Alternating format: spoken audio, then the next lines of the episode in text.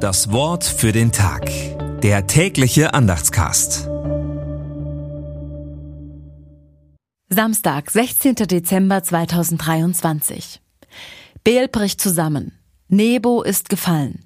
Ihre Götzenbilder sind den Tieren und dem Vieh aufgeladen, dass sie sich müde tragen an dem, was eure Last war. Jesaja 46, Vers 1. Gedanken dazu von Marit Hohle.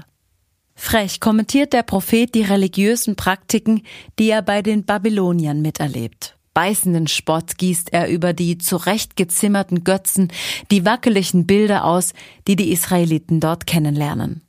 Ich kann nicht umhin, über seine Kommentare zu lachen. Das ging den Israeliten sicher auch so. Lachen befreit.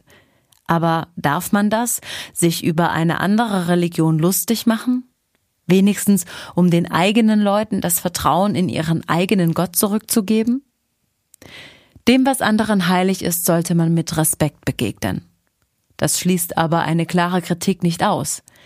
Wichtig ist, auch selbst ehrliche Kritik zu achten. Das Wort für den Tag.